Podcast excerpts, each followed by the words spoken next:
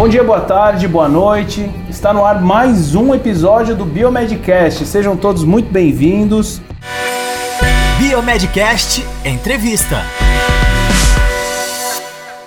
Novamente estamos com mais uma entrevista ilustre aqui de dentro da HSM Expo 2021. Hoje com mais um entrevistado extremamente ilustre. É, o Sérgio, ele é o diretor da, da ASA, ele já bem, ele cuida de toda a parte é, estratégica, jurídica e, e política de SG da DASA, certo? Seja muito bem-vindo, muito obrigado pelo seu tempo, pela, por estar aqui conosco e compartilhar um pouco do seu conhecimento sua experiência com a gente. Obrigado pela oportunidade de estar com vocês aqui.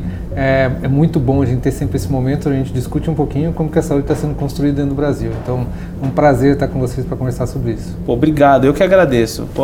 Para a gente, para os nossos ouvintes, é um prazer enorme assim poder trazer gente que pô, teve uma, uma visão, uma vivência muito legal é, e, e, trouxe muito aprendizado aqui e, e, aprendeu muito né, com essa, esse momento tão fora do, do, do, do, do prumo que que, que aconteceu com todos nós, né? Sérgio, uh, ah, para começar, a gente fala, a gente que lida com, com, com negócios e tudo mais, a gente já está super acostumado com o termo ESG, né? O pessoal fala tudo de uma vez só, ESG, ou ESG, né, em inglês. Queria que você, para a gente começar, né, explica um pouquinho o que, o que, que é o ESG, quais são as, as suas uh, responsabilidades ao estar à frente de, uma, de, uma, um setor tão importante dentro da DASA. Olha só, eu, é, eu entendo o ESG como um modo de pensar. Uhum. E é uma transformação na forma como as corporações, as empresas vêm lidando com as questões sociais, as questões ambientais e as questões de governança, o modo Perfeito. de atuação de cada empresa. É, todas as empresas elas têm que questionar seus modos de atuação e o como elas interagem com a sociedade. Uhum. É, e na sociedade, quando a gente fala de sociedade, incluindo também as questões de como, elas, como as empresas afetam o ambiente. Certo. Este modo de pensar diferente traz para dentro das organizações uma responsabilidade sobre seus atos que faz com que tudo que está sendo escolhido a partir desse novo jeito de pensar passe a ser escolhido com a intenção de transformar para o benefício social, para o benefício ambiental e para o benefício da governança das empresas, fazendo com que as práticas sejam muito mais claras, as práticas sejam muito mais voltadas para a geração de valor para a sociedade como um todo e trazendo todos os seus colaboradores para um jogo conjunto, uhum. onde todo mundo está engajado e envolvido nestas novas perspectivas. É quase que um jeito novo de operar na sociedade. Perfeito. E a gente traz isso para dentro da organização com momentos de reflexão, de construção de políticas, de mudança de processos, treinamento de pessoas, tudo que a gente pode fazer para trazer essas pessoas para esse novo jogo conjunto que a gente passa a jogar. Perfeito, perfeito. E assim, eu imagino, e eu queria até que você já, já, já encaminhando para essa, essa parte, ESG não surgiu agora, né? Surgiu, é, não, não, surgiu agora, mas hoje em dia a gente vê que essa é uma preocupação né, de, de muitas empresas, principalmente das maiores. Primeiro, desde quando vocês aplicam as políticas de ESG na DASA? E segundo, como está sendo essa transformação para vocês? Porque, querendo ou não, você teve que mudar processo, você teve que, como você bem disse, é, dar treinamento para o pessoal para entender como que funciona. Como que foi isso aí para vocês? Né? Quando que, que aconteceu e como que foi essa, essa mudança? A DASA, peculiarmente, já vinha investindo em muitos dos assuntos que hoje a gente coloca nesse rótulo ESG é, já há muitos anos, uhum. há praticamente 10 anos. Então, eh, quando a gente fala, por exemplo, em descarte de resíduos dentro das unidades hospitalares, esse é um assunto que é muito importante para a responsabilidade ambiental. Uhum. E como é que nós fazemos esse descarte de uma maneira que você não gere impacto negativo para o meio ambiente, ao mesmo tempo que você assume responsabilidade sobre esse descarte, uhum. você diminui a geração de resíduos, uhum. é, tudo isso está construído dentro de políticas que começaram na DASA há aproximadamente 10 anos dentro da construção dos ativos, não só é, de diagnósticos, mas também nas áreas hospitalar, muito forte isso dentro da área hospitalar, é, dentro de todas as áreas da empresa, portanto. Então, uhum. é, a gente começou já a longa data, mas a gente não sabia Exatamente. Que esse era o assunto, ESG, até o assunto começar a se tornar mais prevalente, mais comum é, nas discussões, nas rodas de conversas corporativas. Uhum. E a gente já está aí, mais na metade desse caminho, cinco, seis anos atrás, as empresas começaram a acordar para isso do ponto de vista é, de estruturação. Então, Sim. como é que a gente estrutura essas conversas para que elas sejam mais proativas e as políticas respondam a esses novos anseios? Uhum. E aí a gente começou a implantar dentro da DASA a área de ESG, as políticas de ESG e, e todas as outras ações internas e externas que dão andamento para isso. Uhum. Então, as políticas de carbono zero, unidade Sim. a unidade, na medida que, que a DASA vai trazendo novas empresas para dentro da, da, do seu portfólio de ativos, por exemplo, quando a DASA faz uma aquisição de um novo laboratório ou aquisição de um, de um novo hospital, isso já é incorporado imediatamente. A gente já começa sempre a dialogar com essas novas empresas que estão entrando nesse ecossistema hoje, que é o maior ecossistema de saúde hoje presente na, na, no Brasil, é, e a gente começa a trazer já essas empresas para dentro dessa conversa. Uhum porque como você falou, na saúde essa conversa ela chegou um pouco tarde, ela chegou uhum. um pouco e até de forma estruturada, mas os conceitos já existiam. Certo. E aí a gente agora tem uma oportunidade muito grande de conseguir avançar nesses temas à medida que o ecossistema de saúde da ASA vai crescendo ainda mais. Exatamente, entendi perfeitamente. Então assim, é, você enquanto profissional, né, o pessoal a gente fala aqui, né, que é médico, é o responsável pela estratégia, jurídico, mas você não é um administrador de, de por formação, você é um médico, né? Como, como que foi isso? Isso a gente gosta sempre de colocar. Nosso público, majoritariamente, é um público universitário. Tem muita gente que ouve a gente dentro das universidades do Brasil inteiro e o pessoal pensa muito em carreira, a gente comenta muito disso. E o pessoal da área da saúde é muito focado, bom, eu vou aqui, vou fazer a, a minha farmácia eh, e bioquímica para lidar lá no laboratório biomédico, vai fazer biomedicina, vou ficar só ali naquele laboratório e esse é o meu destino, né? E não, é, o próprio médico, né? Ah, não, vou, vou, vou fazer medicina para clinicar, é, virar cirurgião, sei lá, e, e não, muitas vezes não enxerga que existe uma gama gigantesca né, de, de, de outras coisas que você pode fazer, inclusive é, eu digo isso por experiência própria, eu sou biomédico, né? Eu, quando eu escolhi a faculdade, quando eu escolhi a área da saúde, eu falei, eu quero, eu, porque eu, eu gosto de, de, lidar com pessoas e eu quero ajudar as pessoas. Esse, é, esse, é, essa era a minha premissa.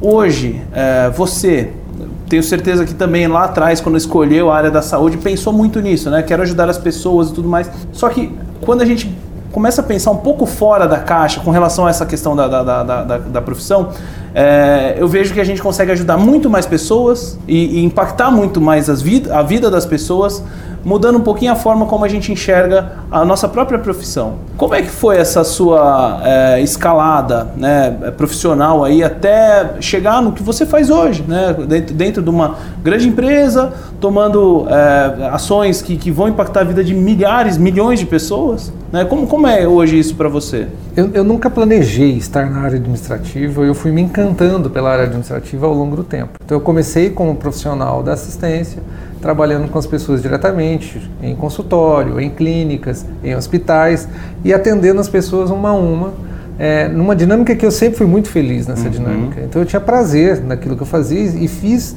porque eu sabia que aquilo era alguma coisa que realmente trazia valor para uhum. mim, um valor pessoal.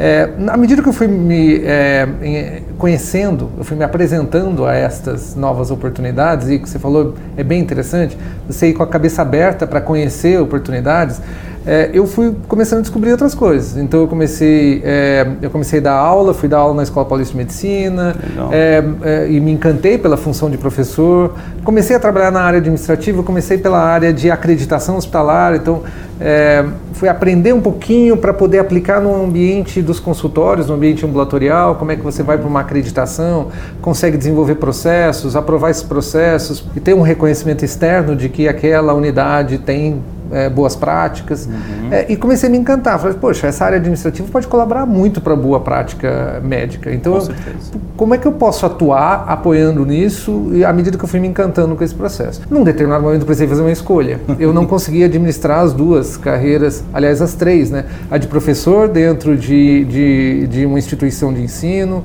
que é de assistencial também, mas de ensino, a, a de médico e a de administrador era impossível. Então eu tive que fazer uma escolha, naquele momento, dura escolha, porque eu não era infeliz em nenhuma das três. Uhum. Eu acabei Imagina. escolhendo a área médica, a área administrativa, sem abrir mão da área médica inicial, e depois eu abri mão da assistência como médico, mas sempre fiz questão de trazer a possibilidade da visão do médico para dentro da área administrativa. Perfeito. E aí construí carreira, fiz carreira dentro de, de operadora de saúde, que também que traz outros conhecimentos. Nossa. É, é, e aí fui construindo dentro da área, dentro da, da, própria operadora, passando por diversas áreas, não médicas inclusive, área de tecnologia, área comercial, fui passando por várias outras áreas, aprendendo, sempre curioso por aprender. Cheguei à posição de, de CEO da maior operadora de saúde do Brasil, passei por essa função, fiquei é, no, ao todo, no, no, todo foram 15 anos de história dentro de operadora de saúde. Puxa vida. E num determinado momento eu falei, eu quero saber coisas, agora eu quero aprender de novo e quero Legal. aprender dentro da administração coisas novas. Nunca imaginei ser uma pessoa que liderasse área de estratégia. Uhum. É, e fui aprender como fazer isso e agora já estou praticamente quase três anos já na DASA uhum. e com uma oportunidade grande de transformar a estratégia e, e sair de uma estratégia transacional, que é como o mercado de saúde trabalha. Uhum. Né? Cada pessoa é um evento, né? Então a pessoa é um exame, a pessoa é uma internação, a pessoa é uma consulta. É e a gente derrubar isso, derruba esse dominó e vamos começar a colocar as peças de pé de novo no devido lugar uhum. e começar a entender como é que a gente cria um saber preditivo que analisa riscos com base em informações e dados, descobre isso, avisa os pares, avisa as pessoas, avisa os pacientes, avisa os médicos, traz todo mundo para uma conversa, programa a prevenção uhum.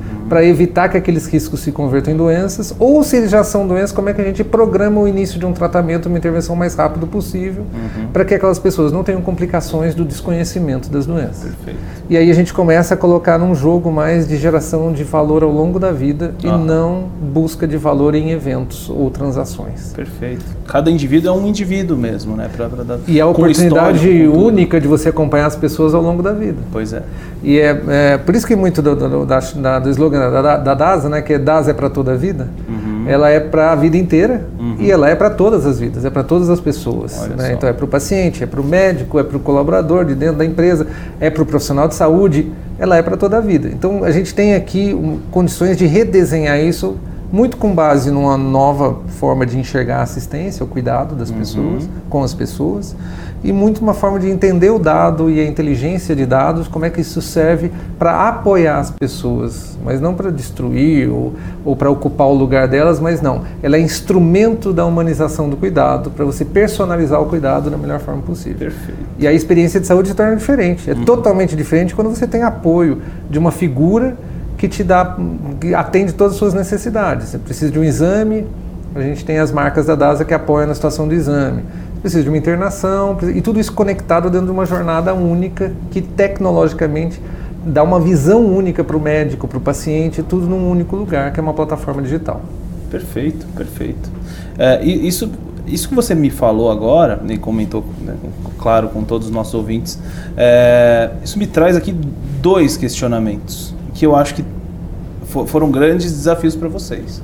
Um LGPD, né? uhum. né? LGPD, imagino que tenha sido um grande desafio porque vocês têm dado de todo mundo do Brasil, né? A, a, a, na verdade, a América Latina, né? A DASA sim, é, sim. atua aí até fora do Brasil, países, né? Exatamente. LGPD e, e, a outra questão seria é, pensando num justamente na questão da vida inteira da pessoa, você você pensa muito, imagino eu, em questão de experiência do paciente.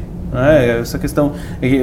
Hoje a gente ouve muito no mundo corporativo é, a experiência do cliente tudo mais, e a gente traz isso, até vários bons exemplos lá dos Estados Unidos, do pessoal da, da Clínica Miles, né? que trabalham muito em cima disso. Né? A, a, o outro hospital da, dos Estados Unidos, eu esqueci o nome, o pessoal está tá muito focado nisso também. Como é que vocês lidam com essas duas coisas? LGPD experiência do paciente. Olha só, fundamental. É, o dado, ele é de posse do paciente. Né? Ele é instrumento é, para a gente conseguir, claro, gerar essa informação que transforma a assistência. Esse é, esse é o caminho que a gente percorre mas o dado é do paciente. Uhum. Então, nada disso poderia nascer sem os conceitos que depois foram incorporados na LGPD. Certo. Então, é, nesse, nesse aspecto, respeitar a lei, que é a premissa fundamental de todo uhum. o desenho da estratégia da DASA, ela nasceu antes da lei. Porque o que a lei trazia, na verdade, era muitos avanços que nós já estávamos colocando em prática. Uhum. Então, é, descobrir isso foi muito positivo. É claro que a lei também colocou desafios para todos nós, temos que avançar mais rápido nisso temos que desenvolver aquilo. Mas tinha muita coisa que esse arcabouço já estava em desenvolvimento dentro de casa. Aproximadamente em 2017, a, gente, a DASA fez uma opção de passar por uma grande transformação digital. Uhum. E para passar por esse processo de grande transformação digital, os investimentos foram feitos a partir daquele momento para trazer esse conhecimento. Certo. Mas todas as construções passaram pela centralidade do cuidado no paciente. Então, como é que a gente coloca o paciente no centro? E passa a construir soluções tecnológicas que apoiam os profissionais de saúde, uhum. sempre a partir da necessidade do paciente certo. e não a partir do que eu sei fazer. Então é, é a construção ela é focada no entendimento da demanda uhum. que vem do paciente e não da oferta, que é o que eu sei fazer. Então é reconstruir todas essas operações, Desafio. entendendo isso e é, é, é muda tudo muda tudo. É um então, baita desafio, né? É, é um baita desafio. A forma como a gente atende, o local onde a gente atende, como que a gente se antecipa lendo riscos e compartilha isso com as pessoas, como que a gente cria plataformas de conveniência, onde as pessoas passam a ter pontos de referência e elas não, não ficam perdidas mais no meio da, da, saúde, porque o sistema de saúde é muito complexo. Demais. É extremamente complexo. As experiências são negativas. Uhum. Elas já são negativas pelo evento de problema de saúde, que já é suficiente para tornar negativo, mas a experiência é muito ruim. Então a experiência assume uma relevância muito grande nessa construção de como é que a gente traz uma experiência que gere engajamento. E esse, esse é o grande nó que nós temos que desatar. É, porque todo mundo fala muito sobre a importância do dado, a, a dificuldade de estruturar o dado e convertê-lo em informação que transforma a assistência, o cuidado, cuidado em saúde, mas as pessoas se esquecem muito de que o dado, na medida que a gente vai aprendendo como desvendar esses desafios, e a LGPD veio para ajudar nisso, a gente está percebendo que o dado cada vez mais vai se tornar commodity. E o grande diferencial não, tá, não vai estar tá exclusivamente no dado, vai estar tá em saber como usar o dado a favor das pessoas para gerar vínculos. E esses vínculos duradouros, que a gente chama de engajamento, uhum. é o que faz com que empresas sejam confiáveis para cuidar das pessoas ao longo da vida e não mais para cuidar exclusivamente em eventos. Uhum. Então a gente, de novo, sai da medicina transacional e vai para um cuidado ao longo da vida, uhum. Onde uma empresa te dá suporte por diferentes profissionais. Hoje a gente é a segunda maior rede de hospitais, a maior rede de diagnóstico do país, a quinta maior do mundo. A gente tem um serviço de coordenação do cuidado que ajuda e apoia nisso, nessa construção da coordenação do cuidado. Tudo isso junto dentro de uma marca só, uhum. que chama DASA e que tem uma ferramenta que é o NAVE, que é uma plataforma de navegação, onde a gente tem todas as informações do paciente independente de onde ele fez esse exame, o paciente autorizando, respeitando a LGPD, como Sim. você falou, o paciente autorizando, os dados dele vêm todos para a mesma plataforma, ele tem acesso àquilo, dado de consulta, dado de realização de, exame, de resultado de exames, laudos dos exames, ele pode ali fazer agendamento de consulta, fazer agendamento de teleconsulta, consulta presencial ou teleconsulta, e a gente vai conectando as pessoas em todas essas ações dentro de uma mesma plataforma, Perfeito. e essas interações cada vez vão reforçando o engajamento reforçando pela confiança. Sim, claro. E pela confiança que a gente vai criando com as pessoas. Então, experiência é uma peça fundamental para tudo isso. Perfeito. Isso resume, eu acho muito bem assim o que a gente imagina, né? Nós que lidamos com com pessoas e com pessoas em uma situação uh, de doença, muitas vezes, na maioria das vezes, uma situação, aquilo, né, a própria situação, como você bem disse, é, já é uma situação adversa e horrível, né? Qualquer, qualquer tipo de, de insegurança que uma pessoa tenha, ela está insegura, ela não sabe o que está acontecendo. Isso já é um grande desafio, né? Uma coisa que eu, que eu, eu sou bem apaixonado por essa questão de, de, atendimento ao cliente. Eu estudo muito essa, essa questão e eu vi assim, eu, acompanho uh, uns dados uh, a respeito de NF, eh, NPS, né? Uh, existe um Instituto Brasileiro de Relacionamento com o Cliente, IBRC, acho que essa é a sigla. Eles fazem todo ano eles fazem uma pesquisa, né, avaliando como que, como que, uh, como que a qualidade do atendimento de muitas empresas. E o que eu observo é 2015, a gente tinha Uber, Netflix, Apple lá no topo. Empresas de tecnologia, empresas high-tech, é, é, empresas de cosméticos, cartão, cartão de crédito, aviação. E a gente não via em 2015 nenhuma empresa da área da saúde no top 15. Uhum. Né? Hoje já está um cenário completamente diferente. As empresas de saúde subiram nesse, nesse ranking, né, das 100 maiores, 100 melhor, eh, empresas em melhor qualidade de atendimento. Subiram nesse ranking e estão dominando tanto é, operadores de saúde, redes de hospitais, laboratórios. É, a gente vê todo esse, esse é, ecossistema presente e se importando muito com a experiência do paciente, com bom atendimento. Então, acho que o que você disse para a gente hoje aqui é, resume muito bem. Você comentou que foi a partir de 2017, mais ou menos, vocês resolveram virar essa chave, enxergar de forma holística o indivíduo, né, do, do início ao final da vida dele, né, como uma, uma instituição que, que realmente está querendo criar credibilidade com esse indivíduo, para ter cre, credibilidade ou confiança, né, para que ele possa vir e buscar o serviço de vocês. É lindo, isso é perfeito. Assim. E, e tem um grande desafio em torno disso, de que é a palavra confiança.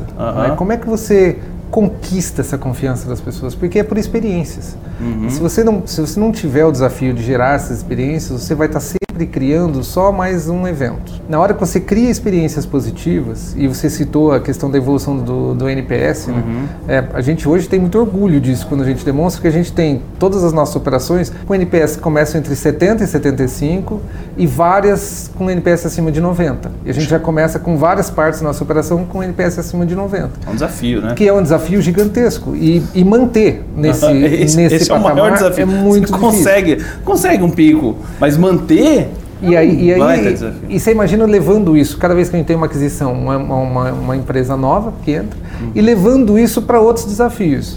Pode, posso até citar um desafio aqui. É, como é que, por exemplo, a gente conecta tudo isso com as empresas? Uhum. Então a gente hoje a gente vê as empresas numa situação muito crítica, porque elas são praticamente 70%, pouco mais de dois terços de todo mundo que tem acesso ao plano de saúde hoje no, no, país é pelas empresas. Sim. Então, como é que a gente traz essa experiência boa, né, essa experiência diferente que a gente está se propondo, que é um desafio enorme de gerar, para as empresas? Né? Então, uhum. a gente criou uma área chamada das empresas, uhum. que conecta com as empresas e vê as necessidades de saúde de cada colaborador, de cada empresa, e ajuda a construir soluções com as empresas que é, saem do transacional e, de novo, vão para uma visão de geração de, de saúde ao longo da vida, aumentando retenção, etc. E como é que você traz essas boas uh, experiências para este ambiente em parceria com as operadoras, uhum. né? Porque isso, isso sinistralidade, para controle da uhum. sinistralidade pela forma da boa medicina. Sim. A boa prática assistencial com segurança, com qualidade, gerando é, pessoas mais saudáveis. As uhum. pessoas mais saudáveis têm menos intercorrências, menos sinistro. Trabalham mais. A queda das, e, e trabalham melhor, são, estão mais felizes nos seus empregos. E aí essas pessoas ao terem menos sinistro, esse sinistro caindo, eles têm menos problemas de saúde, isso gera sustentabilidade para o setor e, por exemplo, é algo que apoia muito a atividade das operadoras à medida que também apoia as empresas como um todo. Então, é, você começa a gerar benefícios para todos os stakeholders do setor, né, para todos os participantes, os atores do setor, de uma forma, numa estratégia que é, busca não só essa é, maior qualidade em cada evento, mas a maior qualidade ao longo da vida, fazendo com que o setor de saúde seja, enfim, sustentável. Porque Sim. o setor de saúde brasileiro, ele não é sustentável não. Na, com as práticas que ele tem hoje em dia. Tá certo. Perfeito. Olha, Sérgio, obrigado. A gente poderia estender aqui por muito mais tempo, a gente está com um tempo esgotadíssimo. Queria te agradecer, do fundo do coração, obrigado pelo seu tempo, obrigado pela, pelas suas palavras, pelos ensinamentos. Tenho certeza que isso vai, vai gerar muito muito comentário aí no, positivo na nossa, na nossa rede. Vou fazer questão de compartilhar contigo depois Poxa, as impressões. É, quiser deixar algum recado final, só, só te agradecer mesmo pelo seu tempo. Queria Obrigado. agradecer pela oportunidade de da gente poder compartilhar é, é, essa visão, né? Que é uma visão, é, uma estratégia totalmente diferente, uhum. né? De ser a saúde que as pessoas desejam, ser a saúde que o mundo precisa nós somos essa saúde, mas a gente, como profissional de saúde, a gente tem que botar a mão na massa e construir esse diferente, porque só depende de nós. Ninguém vem até nós com um assunto resolvido. É. Somos nós que vamos construir essa solução. Então, queria chamar todo mundo para esse desafio com a gente. Oh, prazer. Obrigado, querido. Obrigado. Obrigado. Um abraço.